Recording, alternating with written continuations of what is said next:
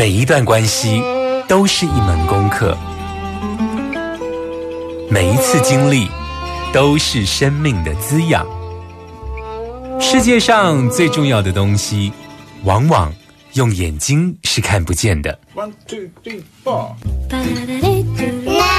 我们就用听的吧。今夜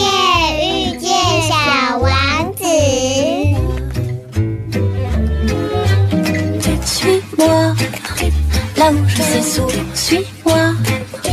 Et si je suis pas, suis-moi, là où le chibou. Suis-moi, on y est presque, suis-moi. Là où rien ne presse, suis-moi. Et voilà que nous y voilà.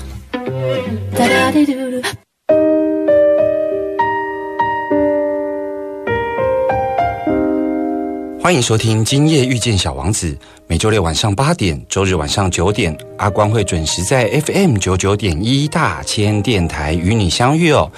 嗯，其实阿光在这个走过这个圣雅各朝圣之路之后啊，就开始对于世界上的许多朝圣步道有兴趣哦。那在我们的节目中呢，其实曾经介绍过四国片路，听众朋友如果还记得这一条是以佛教空海大师的精神思想哦。作为这个朝圣路的精神核心哦，而圣雅各的这个法国之路呢，则是一条以天主教使徒圣雅各而兴起的朝圣路哦。而在日本，其实还有一条哦，这条叫做熊野古道哦。这条呢，熊野古道呢，除了极具神道教的神社信仰之外啊。也有高野山空海大师的足迹哦，所以他在日本呢被称为这一个神佛习合的一条朝圣路，甚至也有人说啊，这一条朝圣古道啊，尤其这一条熊野古道啊，它其实具体呈现了日本所谓的这一种山林信仰哦，也就是啊，具有日本特色的这种万物有灵论哦。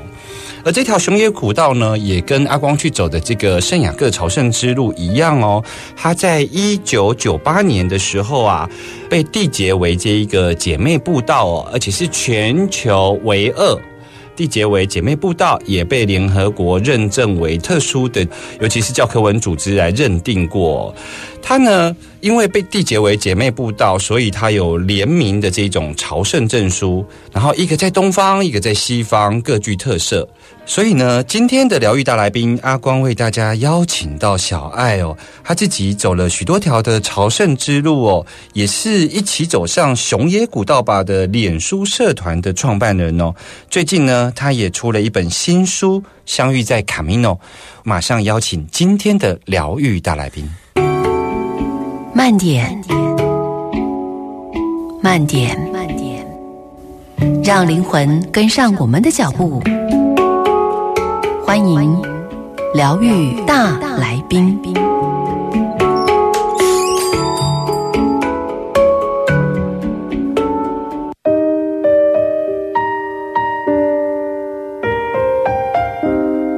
欢迎回来 FM 九九点一大千电台，今夜遇见小王子，我是阿光哦。在今天的疗愈大来宾呢，阿光为大家邀请到了小爱哦。小爱呢，她最近出了一本书，叫做《相遇卡米诺》。其实她走过了很多条的朝圣步道哦，所以阿光特别邀请小爱来到我们的节目中。嗨，小爱 Hello，大家好，我是小爱。嗨，小爱你你应该上很多节目，大家都会第一句话问说。嗯，为什么会叫这个名字？对就是小安明明是个听起来像是个女生的名字，但是却是一个男生哦。这个外号其实说来话长了。哦，对，就是我从高中就开始用这个外号，然后因为没有什么其他更适合的外号，所以大家就一直这样叫下来，一直沿用下来就对对了没错。哎，你自己呢是走过了哪几条的朝圣步道啊？我一开始是在二零一六年的时候去走了圣雅各的法国之路，法国之路，对然后在一九年的时候又走了圣雅各的葡萄牙之路，所以圣雅各之路我走过两条。葡萄牙之路你是走 Porto，OK，、对，从 Porto 往上到圣地亚哥。OK，然后在一八年的时候，我去走了熊野古道的中边路，中边路，，对。然后在一八年开始到一九年，我总共去了三次的四国片路，每一次都是曲打，就是走一部分而已。所以到目前大概走了一半，从第一番到第四十三番还没走完。哦，对，所以剩下的就是等之后疫情之后才会再重新上路。是，像你自己走过了这么多条的朝圣步道啊，其实像圣雅各朝圣步道，它是呃为了纪念天主教的这个使徒圣雅各而兴起的一条朝圣之路哦。而我们在节目中曾经有介绍过这个四国片路，它是因为空海大师而兴起哦。那像熊野古道，它的它兴起的起源是什么呢？熊野古道它的信仰其实它已经超过千年之久了。它在日本的平安时代，就是大概在西元七百多年到一千多年的这一段时间，它在日本的佛教它有一个宗派叫做净土宗，是他们这个宗派其实是就是盛行着就是呃要找到人间的净土，嗯哼，然后所以那时候记忆半岛。他们这个记忆半岛里面有很多深山，有很多断崖这些自然景观，所以他们那时候的人就觉得哦，记忆半岛就是他们在追寻的净土。嗯，所以在记忆半岛上面，他们就开始新建很多很多不同的佛寺，然后渐渐的记忆半岛就变成佛教的圣地。嗯，像是我们四国片路经常会听到的大名鼎鼎的高野山，对它其实也是在记忆半岛里面。嗯，其实很多人可能会问记忆半岛，记忆半岛在哪里？是，其实是记忆半岛它就是在我们常去的京都、大阪的南边。哦如果你看日本地图的话，嗯，就是大阪以南和歌山县是，凸出来的那一块半岛就是记忆半岛。嗯，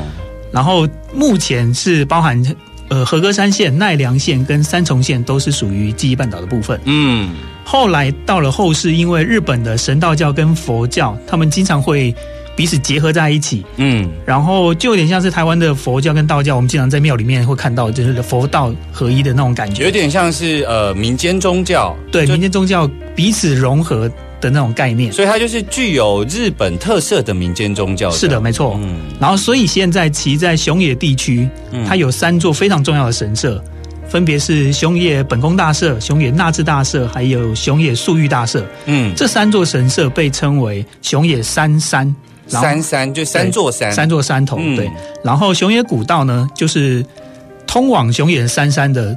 各种朝拜道路，就统称为熊野古道。所以它跟圣雅各圣雅不一样的地方是，圣雅各它是只要从你家出门一路走到了圣地亚哥，其实就是就算是广义的朝圣之朝路圣之路。但是在熊野古道的话，它并不是一条路，对，它不是一条路，它是很多条不同的路。然后朝着朝野三山三山熊野三山是三座山对，三座山，然后三座山头上面分别有不同重要的神社，哦也，就是朝那三座重要的神社出发的路。是，所以你刚刚讲的那个，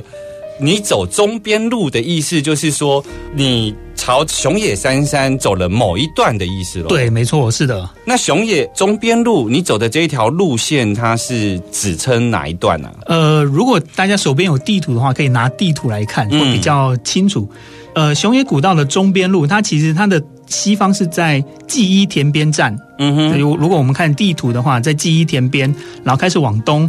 然后经过山路通往熊野本宫大社、熊野那智大社，最后到熊野素玉大社的这一条东西向的道路啊、是中边路。是你刚刚讲的是记忆田边站，对，记忆田边站。那那这个是指火车火车站火车站的意思。所以呃，如果听众朋友想要去尝试走熊野古道，其实是可以搭车到这个火车站作为起点的意思。对，没错。哦，那你自己觉得这个呃熊野三山这六条道路，当时你为什么会选择中边路？是因为它可以一次走完你所谓的熊野三山的三个神社吗？对，其实那时候我挑选中边路为我走的目标，那时候一开始其实我找不到什么中文的资讯，没有太多，而且都很找到的话都很分散，是所以呃，我就想说，在没有太多资讯的情况下，我就挑选一个比较有把握的道路来走。嗯然后，所以那时候中边路，因为它是比较完整，然后也比较多人去走的一条路，所以我在找到的资料比较多，所以我就嗯挑选这一条作为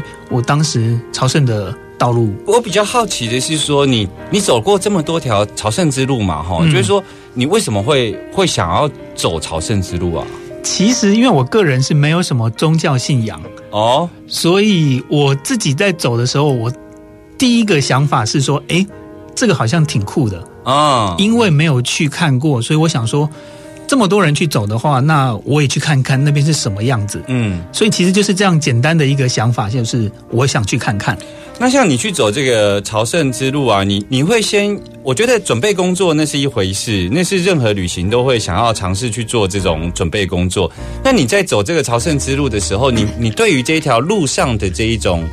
核心信仰或者是文化脉络，你会先去了解，还是你就让自己开放的去体验这路上给予的丰富呢？其实我是一个比较懒得做功课的人，这样讲好像就是因为其实像我自己开始在旅行的时候，我第一次去欧洲，我是去意大利，是。我那时候也是完全没有做任何的功课，我就直接去了罗马，然后是到当地之后才去，呃，不管是背包客栈，或者是跟同宿的人一起问旅游的资讯，或者是去问那个 information center，啊、问哪里可以去逛，哪里可以玩。所以我自己的旅游方式是比较保持着开放的态度，然后到当地之后再去体验是当地的特色。所以就是所有的发生都是旅行的一部分对，没错，哦。其实就算找路啊，那些迷路，其实也都是旅行的一部分。嗯，其实这个跟你的个性很一致，因为你连成立粉丝专业啊，都是一起走上熊野古道吧，就是一一一种没有什么准备我们就走吧的的的的的那种那种语义，你懂我意思吗？没错，但是我其实之所以会成立这个社团，是因为我在找熊野古道的资讯的时候，我觉得所有的资讯都非常的分散，是，然后我想说。那我在脸书搜寻了，发现雄伟古道相关社团全部都是日文的，嗯没有中文的社团。那我就想说，哎，那我干脆就成立一个社团，然后如果对雄伟古道有兴趣的朋友们，说不定就可以在上面找到一些资讯。所以我那时候才开始设立这个雄伟古道的社团。是，其实听众朋友听到这里啊，其实阿光其实很欣赏这样子的旅行方式哦，因为某种程度上，阿光也是这样子的旅行方式，是因为啊，一方面所有的发生啊，其实都是旅行的一部分以外啊，再来就是很多人啊，尤其现在要学人家背包客独自旅行啊，其实他做完功课之后啊，他其实去到哪里打卡，去到哪里要吃朝圣的这个精进料理啊，全部都跟别人一样。所以呢，阿光呢在呃脸书上曾经有写过，就是说拜托不要连这种独一无二的朝圣之路啊都去模仿别人哦。所以这个部分倒是小爱跟阿光蛮多类似的地方哦。不过小爱呢在走这个中边路，中边路上啊，他刚刚小爱有提到说有三大神社哦。之后呢，我们要继续跟小爱来聊更多有关于这条朝圣路上的一些历史景点。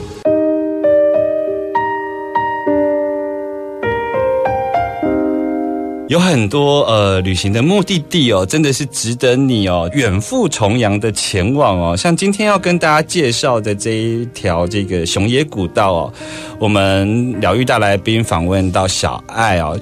小爱可以跟我们聊一聊这个熊野古道这一条中边路上啊，它其实尤其是像你在这六条路里头，你选择走中边路，它是有一些什么特殊的景点或特产吗？可以跟我们介绍一下吗？其实我们在中边路上面，很多人会问我说：“哎，我会看到那个地名叫做什么什么王子，像是进入王子、龙尻王子，这个王子到底是代表什么意思呢？”那个王子不是 net 的意思，王子是是小王子的那两个对，小王子那个王子 OK，他其实，在那边的话，他是因为以前要去参拜熊野古道不是那么容易，所以他们以前在沿路就会设立很多的小神社，嗯有点又类似像是他们的中继的休息站的那种概念。嗯然后所以就是你就知道说哦，走到下一个王子下一个休息站大概还有多久。所以现在那些王子其实都还很多有保留着，然后但是很多其实也都不见了，就只能看得到那个神社的遗迹。嗯所以但是我们在中边路上面的话，你就是沿途还是看得到各个王子的遗迹的景点。我们就看哦，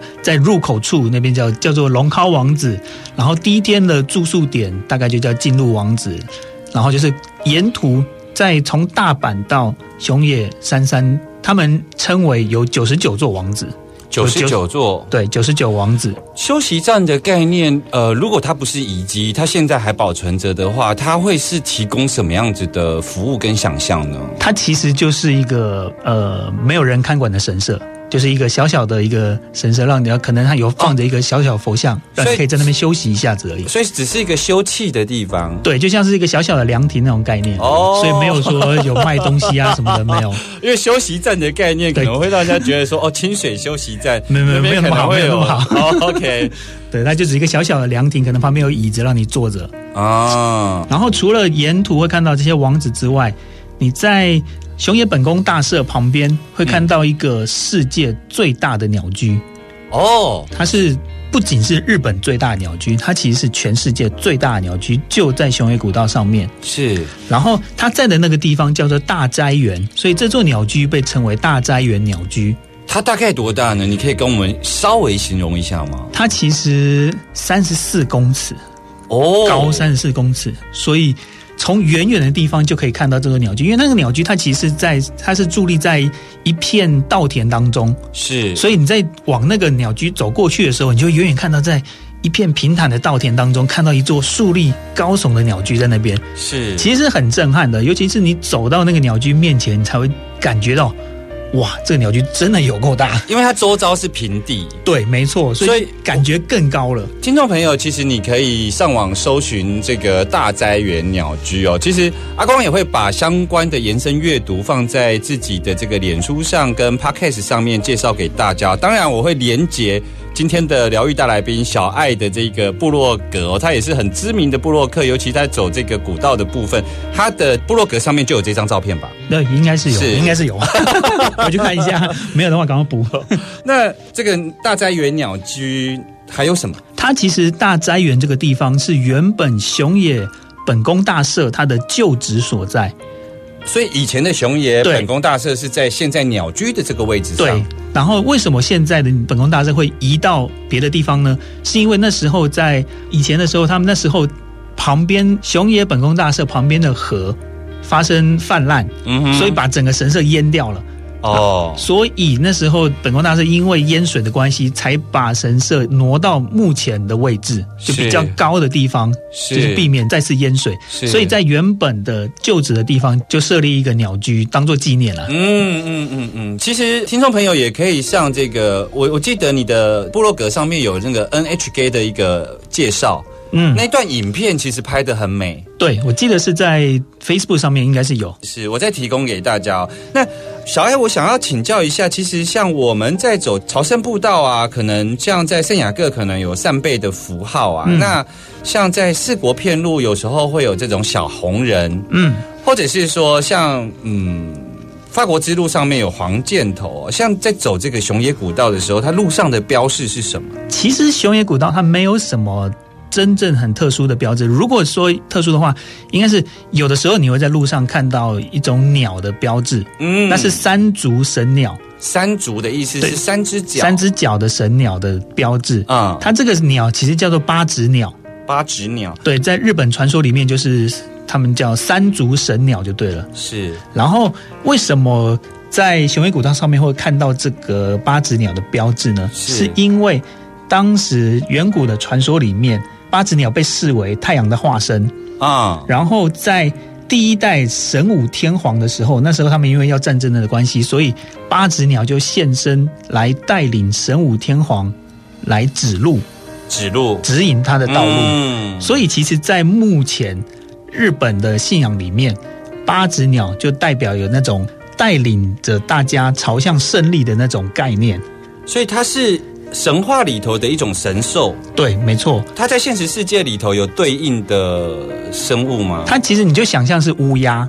三只脚的乌鸦就是了。哦，对，就是那种概念。它其实就是全身黑黑的，其实看起来就像是乌鸦，只不过它有三只脚。是。的确，我们去日本的时候，的确很常听到就乌鸦的叫声，对哦，所以它是一种神兽，然后它有指路的概念，指引大家朝向胜利。所以其实如果你注意看的话，嗯在日本的足球队。日本国家足球队他们的制服上面其实有就有八只鸟的图案，哦，就是代表说这个八只鸟带领国家队朝向胜利。嗯嗯对，嗯然后而且其实日本人在譬如说，如果是要去比赛之前，要去考试之前，有的时候就会他们特别去熊野神社求圣手，就是胜利的那个御手。对，就是特别去熊野神社求御守、是求圣手，就是因为这样子。是它有呃，像八指鸟，它有像你刚刚听到，它有指引的意思，但它有特别保护哪个族群吗？其实好像没有哎、没有。对，这我就不知道，好像没有听特没有特别听说啦。是，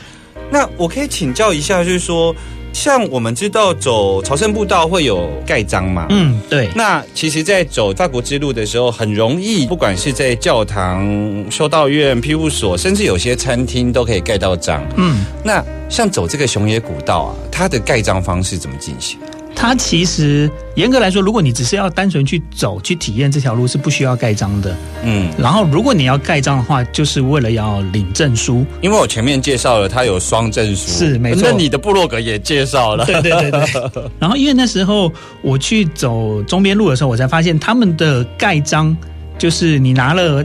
你在那个旅游中心拿了双朝圣护照之后，你就可以在各王子，我刚刚讲的王子那哦边就会设有盖章点。他们的盖章点就是一个小小的一个盖章亭。在王子的旁边，所以你就自己走到那边之后，自己打开那个小小的门，然后把里面的印章拿出来盖章放回去就可以了。OK，自助式的，对，自助式的，它不像是我们在法国的朝圣之路上面是要去找店家或者是庇护所，有庇护所人帮你盖章，不是，啊它就是它就放在那边，你就可以自己去盖章。那它是 only 只有王子的这种休憩站有，啊那神社会提供吗？有中间有一些，它其实就是不一定啊，它就是有一些点会有，像是王子，像是神社，或者是之前的某一些遗迹，重要的遗迹，它就会有设立一些。呃，设立这种盖章的点，像是中边路上面，我记得就是有三十六个盖章的点，然后像是其他的不同的道路，像是大边路、记忆路，各种不同的路线就有不同的盖章点。嗯，它其实它的集印本上面都会有写说，哦，它下一个盖章点在哪里。所以就是如果你走到那边，你就会去找一下，哎，稍微看一下说那个盖章点那个小小的亭子在哪里，就给嗯它帮忙盖一下就对了。哎、其实像我们去走这个法国之路的时候啊，其实会有扇贝作为标示，然后其实一些这条路上的人，不只是朝圣者，其实会。知道那个标记代表你正在走朝圣之路。，对，那四国片路其实也有相对应，对，就是全身上下都 带着都全部武装了穿。着白衣那。像像熊野古道呢，它有吗？它有辨识的辨识你是朝圣者的这种装扮吗？雄野古道其实好像比较没有哎、所以他在遇到，比方说，我遇到小爱作为一个朝圣者，我不会像法国之路这样 Bun Camino 这样不会。对他们比较没有特殊的一种问候的方式，其实就是在路上遇到，一来我在路上其实没有遇到什么太多的人，只有遇到当地的一些居民，所以当地的居民遇到我们的时候，其实都还是就是一般的日本的打招呼、konnichiwa 计划这样子，哦，你没有遇到其他的人呢、没有遇到太多了，只有遇到几个朝圣者，同样是一起走雄野古道的外国人，有遇到几个，然后当地人是在譬如说中间的聚落才会看到，当地日本这几条路应该也是很热门的步道吧？，对，其实我也很好奇，因为我去的时候是六月，但是我其实在路上没有遇到太多的朝圣者，哎，六月相对是应该算是应该算是季节还算不错的啊。而且虽然感觉六月应该很热，但是其实走雄野古道的体验是很不错的，因为那时候上面都是树荫，所以其实走起来不会很热。所以我其实个人也很好奇，奇怪为什么好像这条整条路都是我自己独享的那种感觉。哦。其实我其实很蛮羡慕的。对我自己走起来其实也走得很舒服啦。是因为，呃，我自己走法国之路，我是最讨厌最后的那个一百公里。啊我懂，人很多。是哇，其实如果听众朋友有机会去上小爱的这个部落格看，它有一些这个步道上面都是这种古木参天呐、嗯，哦，我相信那是一个很舒服的经验哦。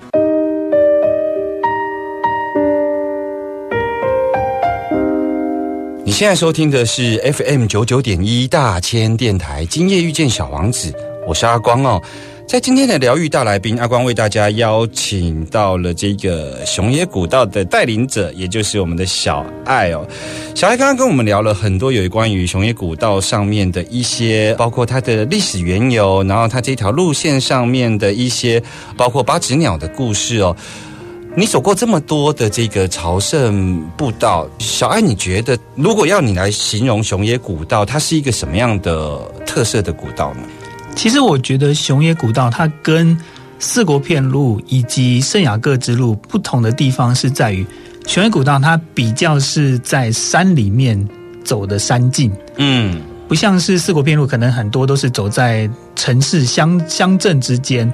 但是哦熊野古道它因为它是穿行在山山路上面，所以它的路径比较原始，你的身边都会是那种高耸的树木，然后哦同时你也会因为都走在树林里面，你会觉得非常的舒服。哦所以我自己在走雄伟古道的时候，我觉得会比四国片路以及圣雅各之路来的舒服的多。那种哦感觉就好像是，我不知道你有没有去阿光有没有去过台湾的淡蓝古道？有，但我没有，我没有，因为我自己的老家在暖暖，所以我很早就走那一段了。了解，是所以其实我觉得走熊野古道跟走淡蓝古道非常像。哦，这样子哦。对我自己在走的时候就觉得，哎，这里我在走淡蓝古道，我就觉得，哎，这里跟熊野古道感觉很相似，都是走在树林里面。可是照片上来看，有一个比较不相似的地方，是因为它可能是温带跟寒带气候，所以它们的树其实是比较笔直的。对，它们都是很直的树，对然后树种比较单一。对，我们的我们的林相比较是杂林相，没错，没错，随着高度可能会有不同的，可能从蕨类啊，到是一路上去，在淡南古道上面比较是这个情况，但是走起来很像，走起来的感觉，我觉得非常的像啊，非常的相似。是，所以难怪在节目的一开始的时候，你其实有跟我们提到说，透过这个路线的介绍，你就有讲到说，它其实是从六条主要的这个路线上往熊野三山走，对，所以它是呃往三座山，三座山头，对。嗯，然后，所以其实我自己在走熊野古道的时候，我会觉得，因为它的路径比较原始，然后它其实虽然它应该要很有名，但是好像在台湾又不是这么多人知道的情况下，其实我会很希望能够有更多的台湾人能够去走熊野古道，去认识熊野古道这个美丽的地方。他有像这个法国之路有人在认证这个人数吗？他其实没有。没有。对，但是自己在拿到双朝圣证书的时候，我其实是有去问一下那个工作人员，我问他说：“哎、我这个是第几号证书？他知道吗？”他说他们其实没有严格的计算，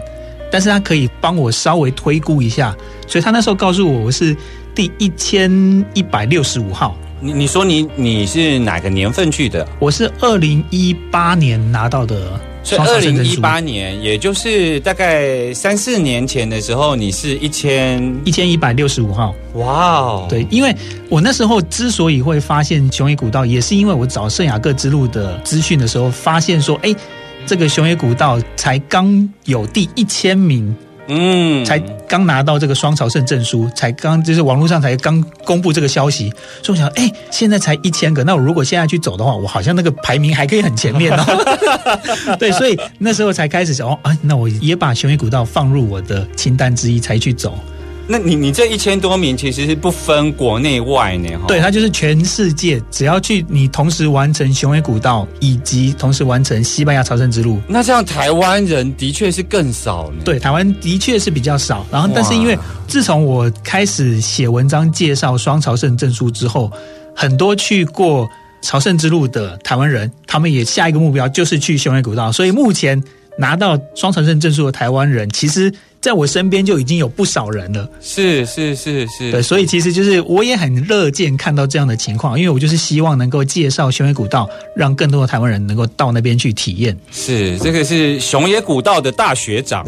没有没有，不敢当，不敢当。是，哎，像啊，我发现一个，尤尤其我在看你的部落格，我发现一个很有趣的地方。其实，像我自己去旅行啊，我都会带着我的小王子。我的小王子现在是第二代了，因为第一代陪我出去旅行，已经把那个嘴的笑脸都磨掉了。嗯，我发现你的部落格里头也有一个很特殊的地方，跟阿光很相似的地方是，你旅行都会带一个小熊哦。对，你你可以跟我聊一聊这只小熊，它是代表谁，或者是因为我等一下会跟您说明，像我自己小王子是一方面我很喜欢小王子，嗯嗯嗯二方面我觉得我在旅行的时候，我有时候想讲讲话，我都习惯跟小王子嗯，讲话。哦，那小王子的故事里头，他本来就遍游不同的星球。嗯是，所以我带着他，他带着我去到不同的风景名胜，其实也也很符合，嗯没错小王子喜欢旅游这件事。对但你呢？你为什么部落格上面有很多小熊跟景点拍照的这个习惯？其实呃，当时没有想太多，一开始的想法只是想说，哦，这个熊很可爱，嗯，然后我就带着它一起旅行。然后后来是就是到各景点用熊跟景点拍照，我发觉，诶，这样子放在脸书上面，好像朋友比较容易按赞。应该是应该是那个熊比我帅了，我觉得。所以我后来就觉得，嗯，对啊，因为我其实自己也没有这么喜欢自拍，我没有啊太喜欢拍照，所以我想说，那干脆我就是都大部分放熊跟景点的拍照好了。哦，我懂，我懂。对，就是呃，像我们自助旅行，如果说尤其像走这种朝圣之路，我们不可能带太多东西，比方说什么带自拍棒啊，带脚架、啊，没办法。所以我们经常拍回来的照片，就是像我自己就会自拍跟那个巴黎铁塔。嗯嗯，可是当每一篇都有自己出现，尤其是自己的大脸出现在照片前面的时候，就会觉得很尴尬。没错，所以我就觉得，嗯，那与其这样子，那我干脆就嗯多拍一点熊好了。不过你很有趣，你的部落格的主体是小熊，对我的，其实我的粉丝专业，它的主体是那一只熊，因为我的粉丝专业叫做旅行熊，跟他的跟班 Small Love，所以其实我是跟班。小爱是跟班，对，我是跟我是跟班，然后那一只熊才是我的老大，他去旅行的时候带上我，哦的那种概念啊。是是，是。我我想节目的最后哦，就是这几条朝圣步道，我其实访来宾或我自己在讲的时候，我都会顺便就是。如果我们不从路线上来看，我们用县市来看的时候，其实每个县市都有它很特殊的名产。对，其实我们去走朝圣之路，就是顺便要去旅行哦。所以熊野古道这一条路上有什么特殊的名产可以跟我们介绍一下吗？其实如果有喜欢喝日本美酒的话，嗯应该会常听到济州梅。啊，济州其实就是指记忆半岛，所以记忆半岛的其中一个名产就是梅子。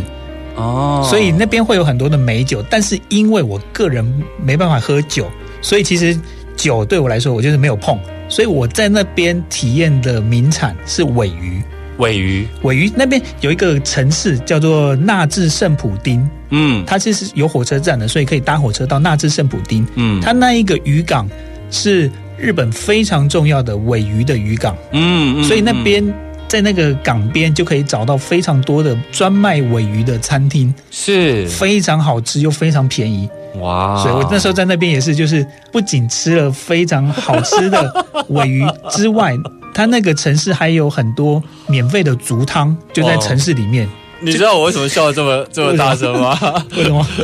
因为我们企图让大家走潮汕步道不能瘦着回来。你真的不会瘦啊！我每天吃很多哎、是是是，那你你刚刚讲的那个美酒，嗯，所以你那那个地方有新鲜的梅子对，它那个济州半岛就是产梅的。哦，这因为它让我想到我去走那个法国之路的时候，走到西班牙的时候，它的那个樱桃之好吃。啊，你有吃到樱桃？对 真好，它它它那边的特产是黑樱桃，而且一袋才一欧而已。哎这么便宜哦，所以我在那边是经常就会吃樱桃。哦！因为我去走朝圣之路的时候是冬天，完全没有这种水果可以吃。是是是，时间过得很快哦。其实这个小爱一定有更多其他的旅行经验哦。我想未来有机会，我想要继续邀请小爱来到节目中哦。是，那也预祝小爱哦，你的新书哦，这个相遇在卡米诺能够大卖畅销哦。那如果要听众朋友要知道相关资讯，可以锁定阿光的脸书专业哦。小王子说：“如果不去偏离世界，我们就不知道什么是我们精神和情感的寄托。但我们一旦偏离了世界，却发现我们再也无法回到那美好的地方去了。”我们下周见喽，拜拜。